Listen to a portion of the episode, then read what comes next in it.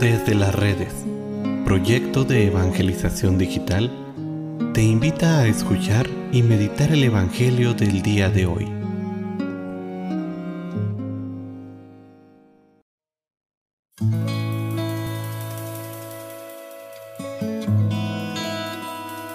El día de hoy, miércoles 4 de mayo, escuchemos con atención el Santo Evangelio según San Juan. En aquel tiempo, Jesús dijo a la multitud, Yo soy el pan de la vida. El que viene a mí no tendrá hambre, y el que cree en mí nunca tendrá sed. Pero como ya les he dicho, me han visto y no creen.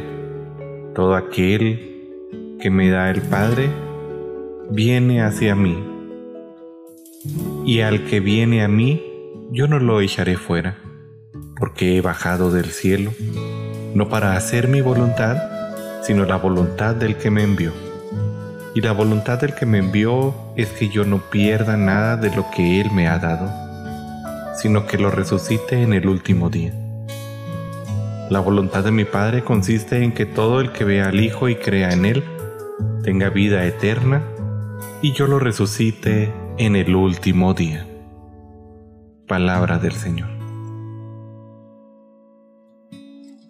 Este texto que acabamos de escuchar, hermanos, nos ayuda a entender lo importante de la fe como un don divino.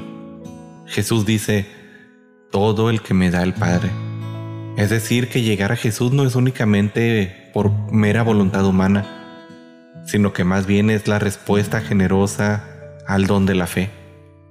Es un binomio que debe enlazarse y crecer. Dios suscita en mí esta fe en la resurrección de Cristo, en su ser divino, en su presencia en mi vida. Pero ahora debe haber una respuesta generosa a esta revelación interior a Dios. A mayor fe, se esperaría una mayor respuesta de la persona. Sin embargo, ¿qué es lo que suele pasar?